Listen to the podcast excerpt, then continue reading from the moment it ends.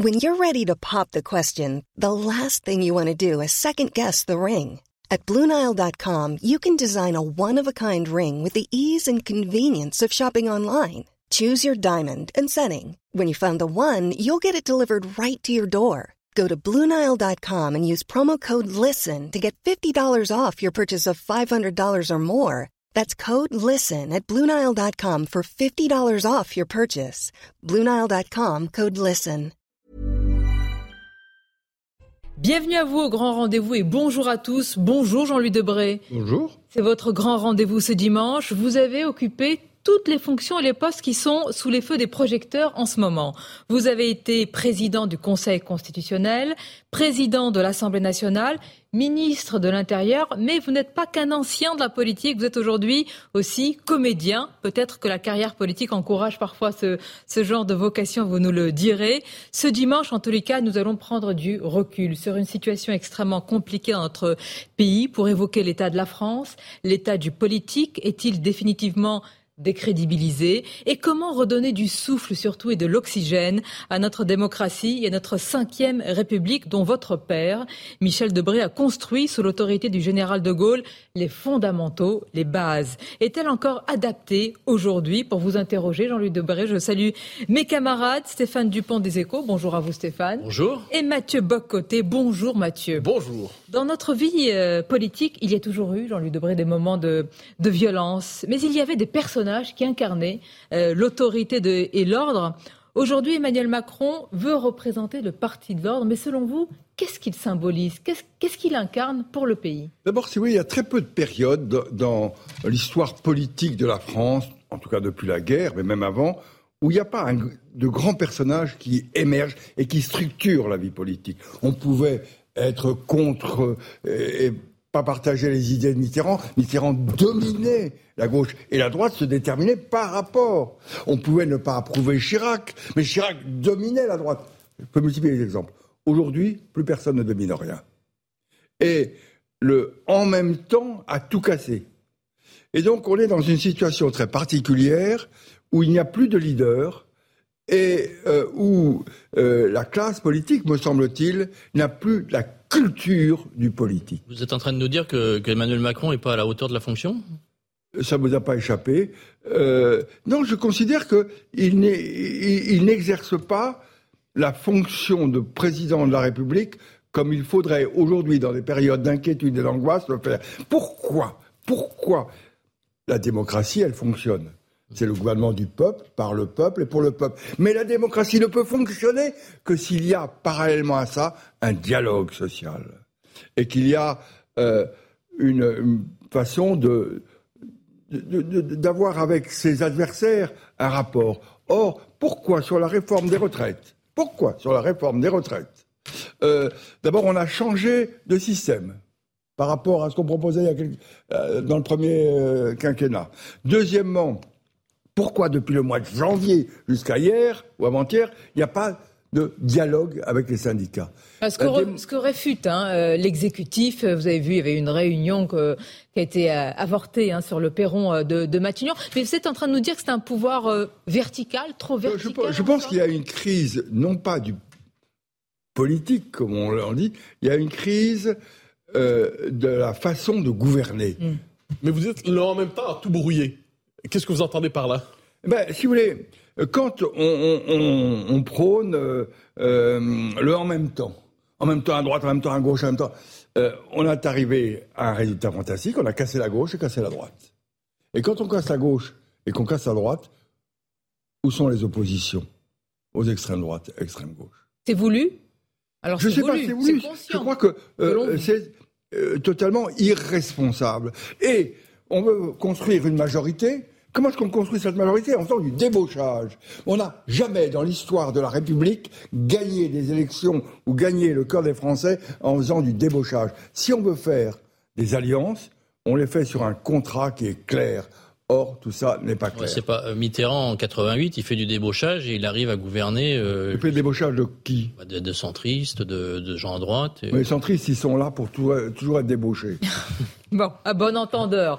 Il y a aussi la situation, on va revenir sur le, pouvoir et l'exécutif, il y a la situation du pays, Jean-Louis Debré. Lors de la journée de mobilisation jeudi, les casseurs s'en sont pris aux forces de l'ordre. Ils ont attaqué aussi des agences bancaires, du mobilier urbain, le restaurant parisien, la rotonde où Emmanuel Macron avait fêté sa victoire en, 2017. Sur quoi tout cela peut-il euh, déboucher selon vous?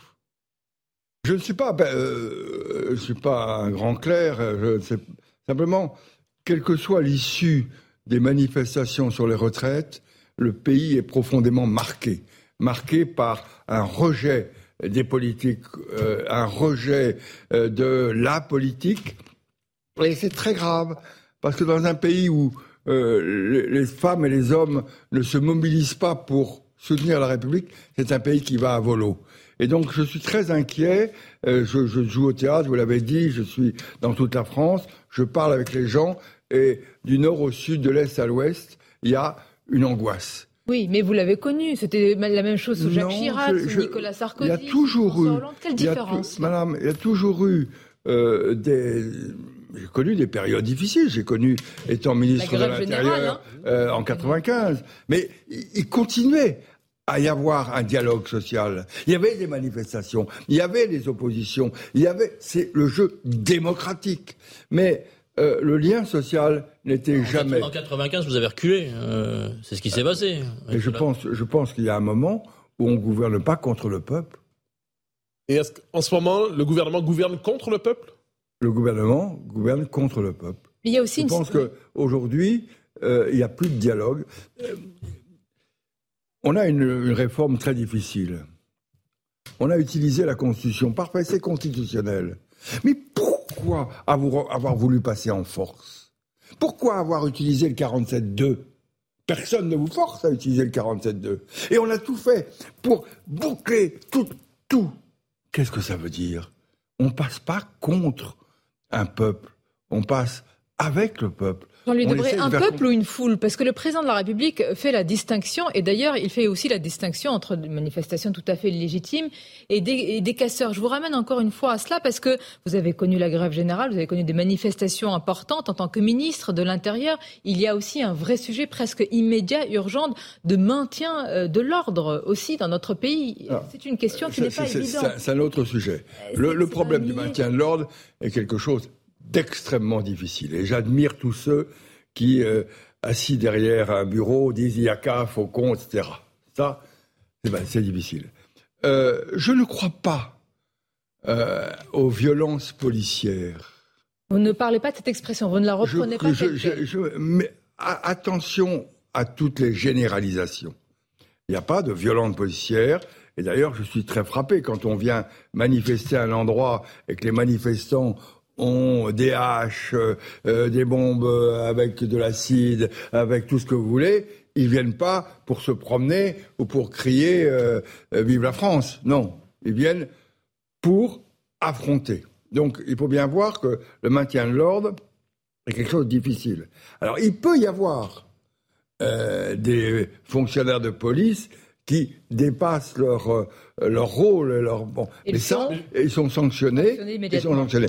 Mais arrêtons, car en, en, accréditant sans arrêt qu'il y a des violences policières, on est aussi en train de tuer les fondements de la démocratie. Alors, Gérald Darmanin, depuis une semaine environ, peut-être dix jours, met l'accent sur les violences des milices d'ultra-gauche. Est-ce que ça représente pour vous un véritable danger, ces milices d'ultra-gauche? Ceux qui présentent un danger, pour la démocratie, c'est celles et ceux qui profitent des légitimes manifestations des uns et des autres pour crier leur opposition à un projet, pour casser, pour briser et pour décrédibiliser les manifestants. C'est ça le danger. Est-ce que, vous utilisez, est-ce que vous utilisez le même terme que Gérald Darmanin qui parle de terrorisme intellectuel, euh, d'ultra Non, moi, moi je, depuis que la République existe, j'entends parler du terrorisme intellectuel.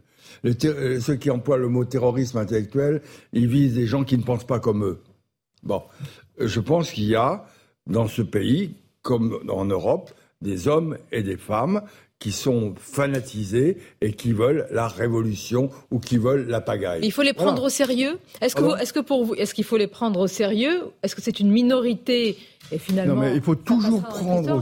Ah, ou est-ce que c'est le principal danger de notre démocratie Il faut prendre toujours au sérieux ceux qui portent atteinte ou qui veulent porter atteinte à la démocratie et euh, à la paix.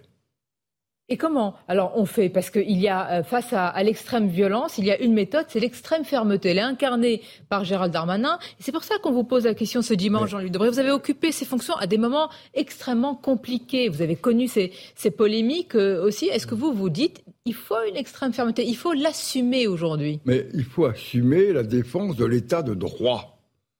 L'état de droit, c'est la démocratie, c'est la liberté d'expression, c'est la manifestation, c'est la grève, tout ça font partie de l'état de droit. Ceux qui sont les ultras euh, sont des gens qui portent atteinte au principe du droit de grève, au principe du droit de manifestation, parce qu'ils rendent ces moments démocratiques des moments dangereux. Vous disiez il y a quelques instants qu'aucune figure politique pour l'instant ne domine la scène politique. Mais est-ce qu'à gauche, on ne pourrait pas dire que Jean-Luc Mélenchon domine pour l'instant? La gauche et est parvenu à poser un agenda qui est conflictuel avec, eux, en fait, qui, pose une dimension conflictuelle dans le pays euh, cher, monsieur, euh, pour moi, euh, ni l'extrême gauche ni l'extrême droite, c'est quelque chose qui me convienne une démocratie. Vous les mettez sur le même plan Une démocratie. Vous mettez à l'extrême gauche, Mélenchon?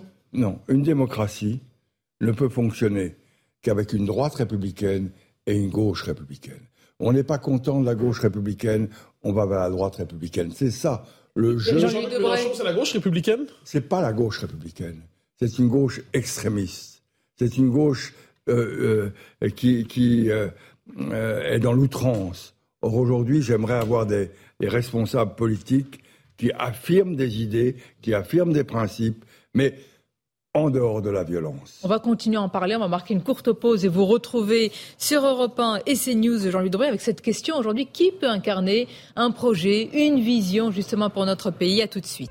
Et merci de nous suivre ce dimanche avec notre invité Jean-Louis Debré. Il a été président du Conseil constitutionnel de l'Assemblée nationale. Il a été ministre de, l'Intérieur. Nous avons évoqué ensemble les violences en cours dans notre pays. Et vous semblez un peu, alors, pessimiste ou lucide sur l'état du monde politique, euh, Jean-Louis Debré. Est-ce que vous avez l'impression qu'ils sont tous dans la confusion aujourd'hui? Je ne sais pas, mais ce qui me frappe beaucoup, euh, c'est, comme je l'ai tout à l'heure, que euh, personne n'émarge. Pourquoi? Pourquoi personne n'émarge? Parce que euh, euh, il n'y a plus d'idéologie. Les idéologies sont mortes. Et moi qui parcours le pays pour le théâtre, je suis frappé de deux choses qui sont en train de et qui m'angoissent. C'est la disparition progressive du sentiment national, de l'union nationale. Oh, ce qui se passe à Paris, on s'en fout. Euh, la France, c'est une nation, euh, c'est un rêve d'avenir partagé, comme disait Renan. Et là, euh, on sent que le local, le provincial, on ne prend pas sur le national.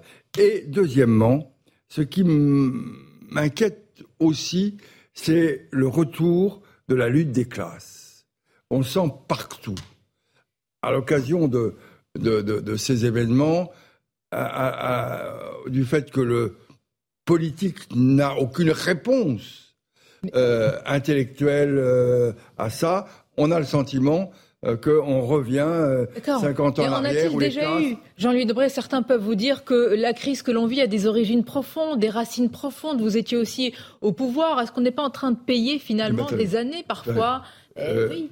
Euh, ceux qui sont la crise elle est profonde euh, la crise on voit on voit très bien aussi combien l'Europe nous oriente dans une impasse euh, oui la crise n'est pas nouvelle mais ceux qui sont au pouvoir sont responsables de la crise. Donc là, ils sont contents de ce qui se passe. Et ceux qui sont au pouvoir sont là maintenant depuis six ans.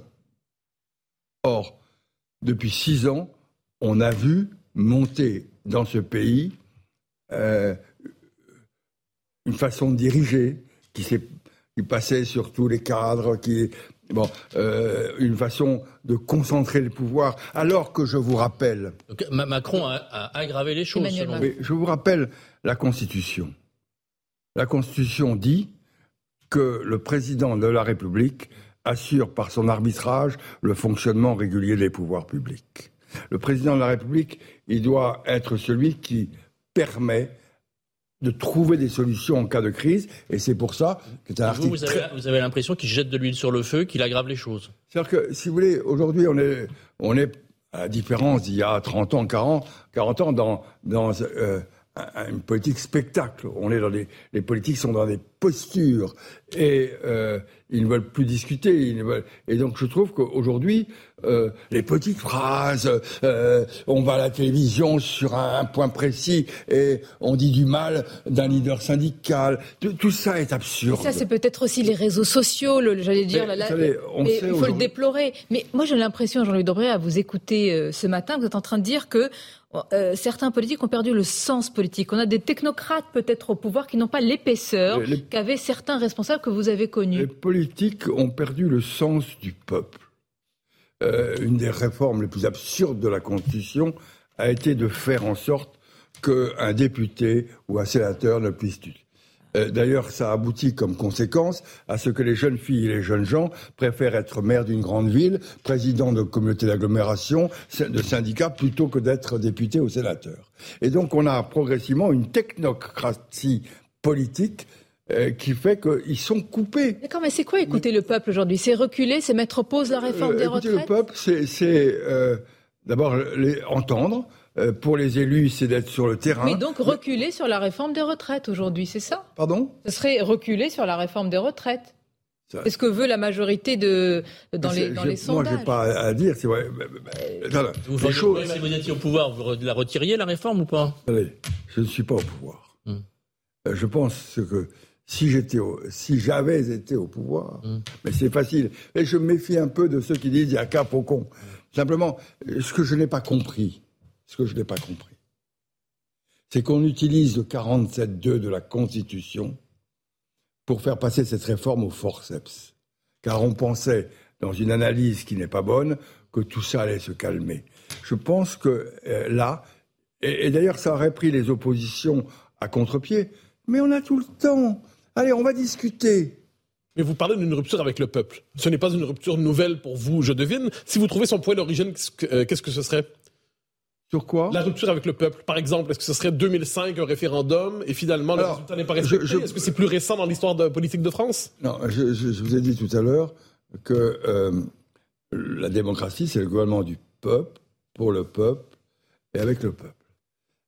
La Constitution, la Constitution prévoit que lorsqu'il y a une crise politique, on a des outils pour résoudre la crise. Lesquels, Jean-Luc quels sont ces outils qui sont prévus par la Constitution dans l'article 19 Mhm. de la Constitution Le président de la République, qui est garant du bon fonctionnement, peut demander une seconde lecture de la loi. Il peut dissoudre l'Assemblée nationale. Il peut saisir le Conseil constitutionnel ou il peut procéder à un référendum.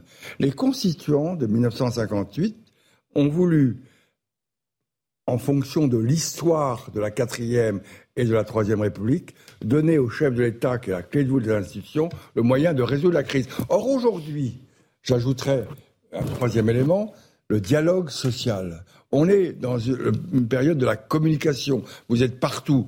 Pourquoi, pourquoi avoir bloqué tout dialogue Mais parce qu'il ne voulait, Jean-Louis Debré, quand même, sur euh, les syndicats, il faut dire les choses. Ils n'étaient pas du tout d'accord et ne le seront jamais sur la mesure d'âge qui reste le, le point euh, indépassable. À partir de là, c'est un grand théâtre social où personne ne veut s'entendre, y compris les syndicats. Il n'y a pas que la responsabilité du président, me Non, semble-t-il. mais quand on est au pouvoir, on fait en sorte, un, de ne pas brusquer les choses. On n'est pas à huit jours près. Je suis désolé.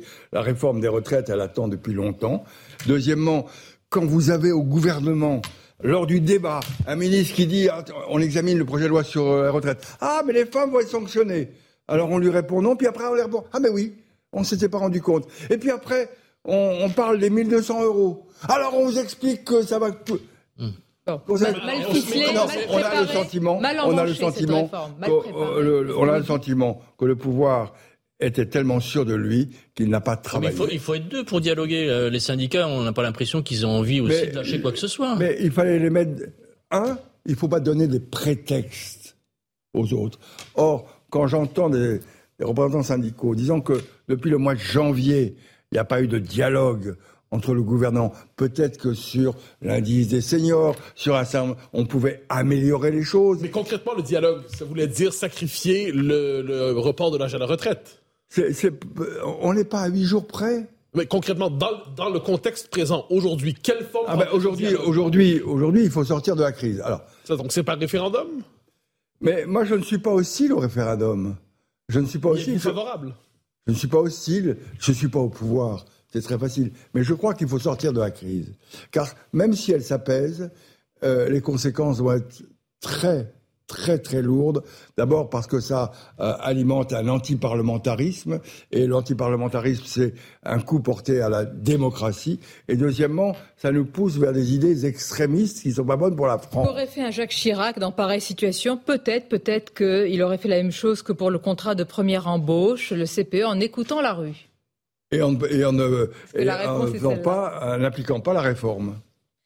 Très bien, mais peut-être que cela, est-ce que c'est cela qui fera calmer les, images que l'on voit de violence, de, tension? On a l'impression aujourd'hui que même si cette réforme des retraites est mise sur pause, les fractures seront toujours aussi profondes et béantes. Euh, justement, euh, quand euh, on a une fracture, il faut appeler le SAMU mm. pour vous soigner. Je pense qu'aujourd'hui, il faut imaginer tout de suite l'après période, quelle que soit la décision du Conseil et quelle que soit euh, la suite, comment euh, renouer un dialogue social.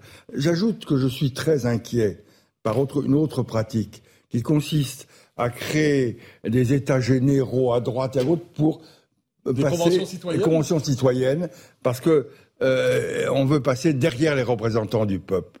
Or, attention, attention à ne pas jouer le peuple contre ses représentants. Euh, s'il y a un endroit où on doit délibérer de toutes ces, c'est à l'Assemblée nationale ou au Sénat, où on peut faire des réunions mixtes des députés et sénateurs, mais on, va tirer au sort. On vous sent, joue la démocratie. On vous sent en colère et inquiet. Je me suis, alors en colère, oui, je suis, mais la colère c'est toujours très bon. Euh, ça permet de ne pas rester. Euh, mais l'inquiétude, c'est quand même plus embêtant pour notre pays. Extrêmement préoccupé. Vous nous dites qu'il faut respecter les représentants du peuple. Oui. Est-ce que ça implique aussi pour vous respecter ce que vous appelez les extrêmes et qui représentent beaucoup de gens à l'Assemblée à droite et à gauche? Alors, moi, Il faut accepter de leur parler. Ils sont dans le périmètre républicain Alors, moi, je suis désolé. Mais à partir du moment où vous êtes élu par le peuple, à partir du moment où vous siégez à l'Assemblée nationale, chaque député représente une partie euh, de la, de, du sentiment national, de la représentation, donc on doit respecter tout le monde. Et le, spectacle qu'a donné les filles là, pendant le débat sur les retraites, vous, pensez que c'est acceptable? Le, débat, le, spectacle qu'a donné la France insoumise pendant le débat sur les retraites? mais, reprenons l'histoire de l'Assemblée nationale. Vous savez quel débat a été le plus violent dans notre histoire? C'est la loi de séparation des églises et de l'État. Souvenez-vous du débat euh, sur euh, l'interruption volontaire de grossesse, où Simone Veil a été traitée d'assassin pratiquement tous les jours. Souvenez-vous euh, du débat sur euh, euh, le mariage pour tous. Donc le siècle de l'élite, c'est pas, pas, très grave. toujours, et, il est bon que les oppositions s'expriment à l'Assemblée nationale. Quel que soit le niveau, quel que soit ce qui est fait, vous dites qu'il y a la bordélisation de l'Assemblée nationale, ça a toujours Mais pas, laissez les gens. Je préfère qu'ils s'expriment à l'Assemblée nationale que dans la rue. Mais parfois, il peut y avoir un trait d'union. C'est ce que dénonce le ministre de l'Intérieur.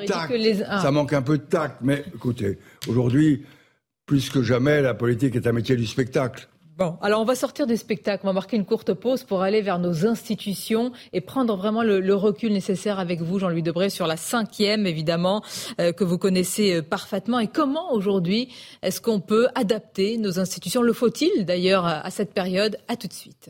Merci à vous de nous suivre sur Europe 1, sur CNews, avec notre partenaire, le journal des échos, notre invité euh, Jean-Louis Debré, ancien ministre de l'Intérieur. Il a présidé le Conseil constitutionnel, l'Assemblée nationale. Et justement, Jean-Luc Debré, il n'y a pas, il n'y a pas de majorité absolue. Le président dispose au Parlement d'une majorité euh, relative. Dans de telles circonstances, comment gouverner? Est-ce qu'il faut se dire, ben, il faut gouverner différemment puisque les circonstances euh, sont ainsi?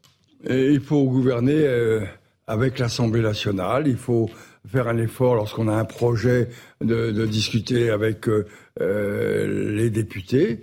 C'est le lot de toutes les démocraties, pour ceux qui sont au pouvoir, de convaincre et de convaincre les élus du peuple du bien fondé de leur projet. Emmanuel Macron a toujours d'abord parlé à, son électorat. Est-ce que vous estimez qu'il continue à le faire seulement à, son électorat Mais c'est ce qui est très frappant euh, dans, ces événements que Regardez les sondages. 70% des Français refusent euh, la réforme des retraites. 29%, 30% euh, l'approuvent. Au premier tour des élections présidentielles dernières, quel était le score de Macron? 28%. Donc son électorat ne bouge pas. Bah, donc il ne reviendra jamais en arrière.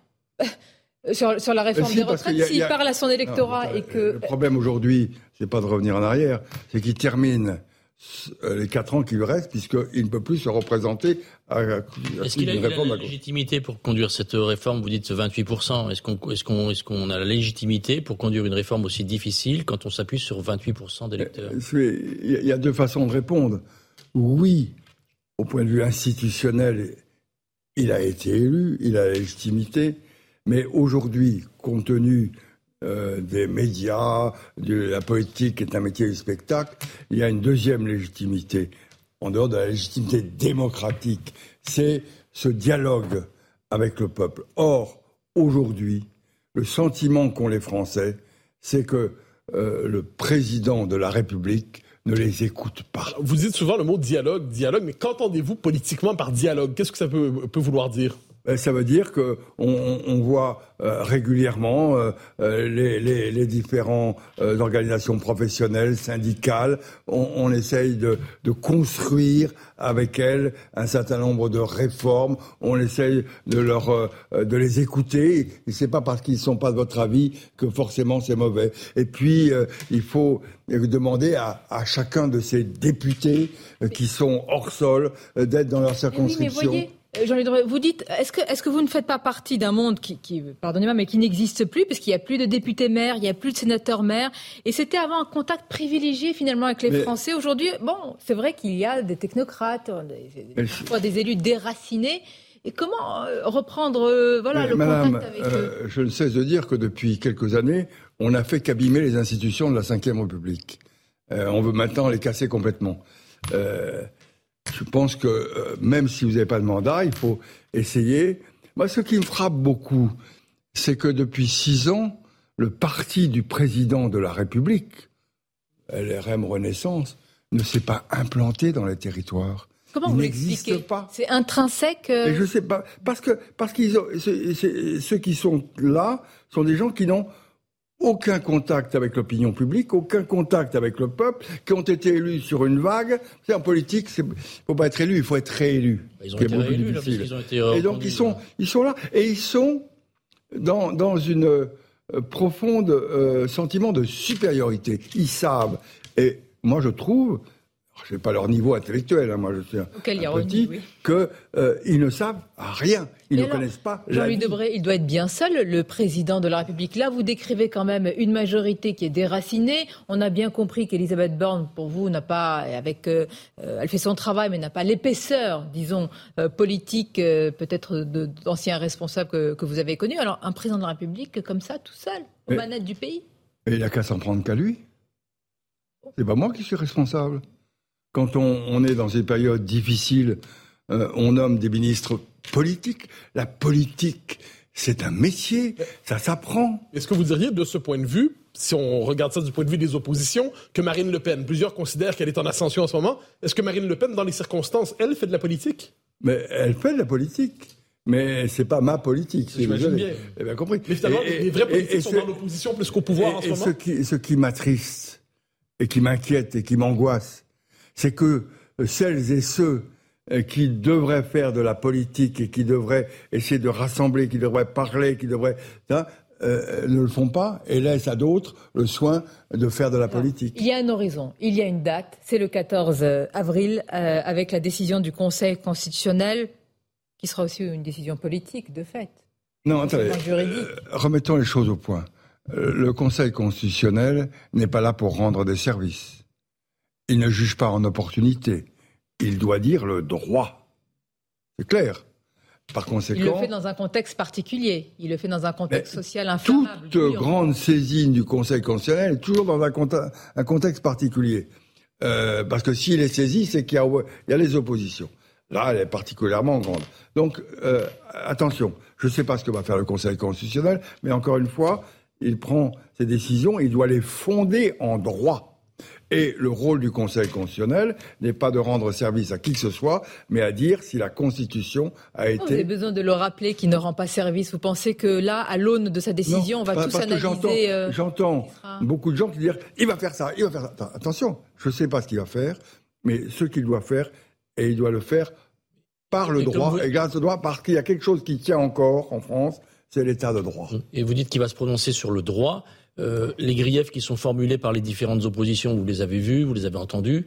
Euh, est-ce qu'ils vous paraissent fondés? Est-ce que sur, le texte, le projet de loi vous paraît fragile d'un point de vue constitutionnel? Je ne suis pas un spécialiste. vous êtes juriste. Euh, il y a plusieurs questions qui se posent. La première question, c'est la question du véhicule législatif. Est-ce qu'on peut faire une réforme des retraites en utilisant une loi euh, de finances pour la sécurité totale rectificative, c'est-à-dire une loi qui modifie. Ça, c'est une question. Alors, il paraît que euh, dans euh, la loi, il y a des dispositions qui pourraient s'appliquer tout de suite. Ça, c'est une première question. Est-ce que le véhicule législatif est le bon véhicule? Mais, oui ou non? Mais permettez une question politique. Si, si le Conseil, euh, le Conseil constitutionnel remettait en question ne serait-ce qu'un aspect de la réforme, est-ce que ce ne serait pas l'occasion, de votre point de vue, pour Emmanuel Macron, de rebrasser les cartes et de recréer le dialogue dont vous parlez? Cher monsieur, je vais finir, mais je, je voulais en arriver là. Car l'important sera l'interprétation de la décision, quelle qu'elle soit. Deuxièmement, alors il y a ce qu'on appelle les cavaliers. C'est une jurisprudence que je connais bien, que j'avais appliquée pour les lois de finances est-ce qu'un certain nombre de dispositions, oui ou non, se trouvent leur place dans cette loi de financement de la sécurité sociale rectificative? Ça, c'est une décision. Mais l'important, c'est l'interprétation que l'on va donner. Alors, tout le monde va dire qu'il a gagné. Je pense que quand on est au pouvoir, ça doit être l'occasion de retendre la main. De retendre la main et de dire, bah, écoutez, voilà, euh, on va, on va, le Conseil constitutionnel me fait un certain nombre d'observations, remettons-nous autour de la table et rediscutons. Imaginons juste l'hypothèse d'un texte euh, qui serait jugé entièrement anticonstitutionnel. Ce serait un coup de tonnerre. Vous pourriez, vous l'imaginez? Euh, Vous savez, tout est possible. au point où j'en suis, j'imagine tout. Il y a eu une fois dans l'histoire du Conseil constitutionnel où on a annulé toute une loi. Mhm. Mais euh, je pense qu'il sera plus vraisemblable euh, que le Conseil va... Parce qu'il faut répondre aux moyens invoqués par les requérants. Et donc, point par point, il va répondre à. Et sur la, sur la procédure, vous en parliez, vous disiez que c'était le premier point. vous, la procédure, est-ce que vous, est-ce qu'elle vous paraît euh, très contestable? C'est ces deux choses entre le constitutionnel et la politique. Mm. Le constitutionnel, il n'y a rien à dire. Le 47.2 peut être utilisé. Et pour les lois de financement rectificatif de la sécurité sociale, on peut utiliser le 49.3. Donc, au point de vue constitutionnel. Moi, je parlais au niveau politique. Quand vous avez euh, des difficultés, ne cherchons. C'est une pratique. Je connais un peu l'Assemblée nationale. Euh, ne cherchons jamais à brusquer les choses. Il faut discuter et il faut prendre du temps. On va marquer une pause, discuter et revenir aussi d'ailleurs euh, au fondement de nos institutions. La cinquième aujourd'hui dans un pays fracturé. C'est ça ce qui interpelle aussi euh, Jean-Luc Dobré, c'est les fractures aujourd'hui. On a vu des scènes de chaos, notamment dans la, dans la capitale à Paris. Est-ce que le dialogue plus largement est encore possible? À tout de suite. Et surtout l'invité Jean-Louis Debré, président, ancien président de l'Assemblée nationale, nous en avons parlé, du Conseil constitutionnel, nous en avons parlé. Vous avez été aussi ministre de l'Intérieur et c'est vrai que pour une majorité de Français qui est opposée à la réforme des retraites, cette même majorité de Français est opposée aux violences qui sont en cours dans notre pays. On a vu des scènes de chaos et pas seulement dans la, capitale euh, à Paris, dans, plusieurs villes euh, de France. Et vous entendez, Jean-Louis Debré, cette petite musique. Certains affirment euh, qu'il n'y a pas de violence légitime, que l'État n'a plus justement le monopole de la violence légitime. Comment répondre à cela? Je suis très inquiet de, toute cette petite musique, parce qu'en réalité, ça veut euh, aboutir à, paralyser la police. La police, qu'est-ce qu'elle fait? Elle maintient l'état de droit. Et elle maintient contre euh, des, femmes et des hommes qui veulent casser l'état de droit. Encore une fois, je l'ai dit tout à l'heure, quand on vient manifester, euh, et le droit de manifester est légitime, avec de l'acide, avec des pierres, avec des haches, on ne vient pas pour manifester dans le cadre de l'état de droit, on vient pour provoquer la police et pour mettre en cause l'état de droit. Beaucoup de nos euh, concitoyens s'interrogent comment se fait-il justement avec euh, ces armes, ce sont des armes hein, que vous décrivez, qu'ils soient encore présents et qu'ils soient. Certains disent c'est pas possible, on les laisse faire, cette extrême gauche dans, dans la rue. Euh, est-ce que certains jouent le pourrissement aujourd'hui? J'entends, j'entends, euh, euh, j'entends des choses. Euh, j'ai pas, j'ai pas de réponse. Oui, je me suis, je, me suis interrogé, je me suis interrogé beaucoup sur le fait qu'on ait accepté qu'une manifestation ait lieu de la nation à l'opéra, c'est-à-dire près de l'Élysée, près de l'Assemblée nationale. Il y a quand même des parcours qu'il faut essayer d'éviter, car on sait que ça génère euh, des difficultés pour le maintien de l'ordre. Je sais que, parce que c'est une tradition dans notre histoire, celles et ceux qui sont au pouvoir veulent incarner l'ordre par rapport au désordre. Euh, je pense que le débat n'est plus là. Je pense que le débat aujourd'hui, il est de ressouder les Français, de faire en sorte Oui. que le dialogue Mais reprenne. Vous avez été le compagnon politique de Jacques Chirac, qui parlait de fracture sociale. Et on préfère, depuis 95, une longue histoire d'une fracture sociale qui ne cesse de s'aggraver. Alors, à l'échelle de l'histoire, vous qui êtes un gaulliste par ailleurs, un homme de- attaché à la Ve République, que veut dire aujourd'hui ressouder la nation quand la fracture sociale s'écrit, se déploie depuis près de 30 ans? Oui, mais euh, la fracture sociale ne, ne s'est fait que s'aggraver. Que euh, je ne suis pas un spécialiste, mais quand on demande, euh, d'abord, on, est dans une période d'inflation, euh, une période où les gens ne savent pas comment ils vont finir euh, leur mois, euh, et euh, que euh, euh, toutes ces difficultés qu'on voit euh, et qu'on vante euh, ces milliardaires qui gagnent des fortunes et qu'on ne leur demande pas d'une contribution. Encore une fois, je ne veux pas me placer au point technique, etc. Mais quand vous êtes devant vos écrans de télévision et que vous voyez un certain nombre de richesses étalées, vous vous interrogez sur la légitimité de cette société. Faisons attention par rapport à il y a 30 ans ou 40 ans. Aujourd'hui, tout est public. Tout est, présenté. Moi, je, euh, me branche de temps en temps euh, sur les réseaux sociaux. Mais cette lutte des classes dont je parlais tout à l'heure, qui est la conséquence d'une fracture sociale, est en train de s'aggraver parce qu'on ne comprend Alors, pas. alors, avec un risque par rapport euh, aux classes moyennes, aux classes populaires, peut-être de disparaître. Et on sait, en tous les cas, euh, dans un pays, quand il y a moins, justement, une classe populaire et une moyenne moins représentée, c'est- un vrai danger. Mais la, la- la- la fracture sociale aujourd'hui est de plus en plus grave car elle touche d'abord les classes moyennes. Or, euh, un certain nombre de classes, de- de- surtout en province, mais beaucoup en province pour le théâtre, et je le vois, et il y a un certain nombre de personnes euh, qui euh, disent ben, on n'y arrive plus et qui, il y a il y a 20 ans, y arrivaient. Ce que je veux dire, et ces sentiments qu'ont les Français. Il y a une crise économique, il y a une crise sociale, il y a une crise de l'hôpital, il y a une crise de l'école, il y a une... il on- ils vivent C'est ça plus urgent que les Comment, retraites. comment est-ce qu'on en sort, Jean-Louis Debré, de cette situation que vous décrivez là? Qu'est-ce qu'il faut faire concrètement pour refaire Eh, nation euh, pour, euh, Je pense, encore une fois, je reviens, de, euh, parce que en termes politiques, c'est essentiel que la classe politique donne le sentiment non pas d'être enfermé dans ses vérités. Vous savez ce que disait euh, Anatole France? Heureux Heureux. ceux qui n'ont qu'une vérité. Est-ce qu'ils ont encore les manettes? Quoi Est-ce qu'ils ont encore Vous parlez de responsables politiques comme si ils, pouvaient résoudre tous ces grands mots euh, MAUX, crise de l'hôpital, crise de l'école, etc. Mais est-ce qu'on a encore la possibilité, en gouvernant tel qu'on le gouverne aujourd'hui, en 2023, de résoudre de telles crises aussi profondes, structurelles dans notre pays? Euh, Je pense. Si, si on n'a pas euh, la, politique, c'est d'être volontaire. Et je suis frappé de voir que, de, en ce qui concerne l'hôpital, depuis six ans, tout se dégrade. Alors il y a eu le Covid. Alors là, on a monté, mais on ne fait rien depuis. On ne fait rien depuis L'école, l'école, l'école de la République. Alors ça, c'est plus urgent que la réforme des retraites, peut-être. mais Bah- mais c'est ce que disent les Français. Et c'est ce que vous dites aussi? Mais c'est ce que je dis. Écoutez, avant de, de, de s'en prendre à, au problème des retraites, qui n'est pas à huit jours près, ça, bon, avant de s'en prendre ça, commençons par rassurer les Français sur euh, l'avenir de l'école, sur euh, l'avenir de l'hôpital, parce que ça touche leur vie Mais soyons quotidienne. clairs, vous nous, vous nous l'avez dit depuis le début, vous n'êtes pas au pouvoir en ce moment. Très bien. Ça vous a pas échappé. Ça ne m'a pas Rien échappé. vous échappe. Mais cela dit, vous avez aussi manifestement un avis sur la sortie de crise possible. Est-ce que très clairement, la voie de sortie, c'est pas retirer cette, lo- cette loi dans les circonstances, de Mais votre je- point de vue?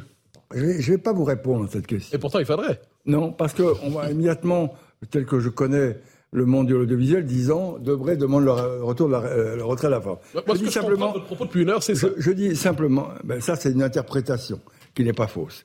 Euh, euh, On, on y je, je- je dis simplement que ce qui m'inquiète, euh, c'est pas la réforme des retraites, c'est la façon de l'avoir amenée, et alors que les Français ont d'autres inquiétudes et d'angoisses, et que le pouvoir aurait dû entendre, comprendre que euh, les classes moyennes dans dans les communes, je, je vois dans la région où j'ai été député longtemps, Évreux, il y a, il y a quand même des À interrogations. vous, à vous sur- écouter, ça sera, il sera jamais temps de faire ce genre de réforme difficile. Euh, Mais non, c'est-à-dire qu'il faut qu'il y ait une hiérarchie et que euh, quand vous voulez faire une réforme des retraites euh, qui naturellement euh, pose des problèmes, eh bien il faut en, en sorte Bien. de rassurer sur les autres Alors, est-ce sujets. que, alors peut-être que la question, il faut la poser différemment. Est-ce qu'Emmanuel Macron est encore capable de tenir ce rôle de père de la nation, de rassurer Il reste encore quand même 4 ans. 4 ans, c'est long. hein, Je ne sais pas, je, je ne le connais pas. euh, Oui, mais là- Moi, je ne connais pas. Vous ne le connaissez pas, je ne vous demande pas Non, je le personnellement. vois à la télévision de temps en temps Oui, quand il va à la rotonde. Par, par- par votre expérience politique, est-ce que vous diriez qu'il est capable de changer, de se transformer pour gouverner différemment? Je, je l'espère.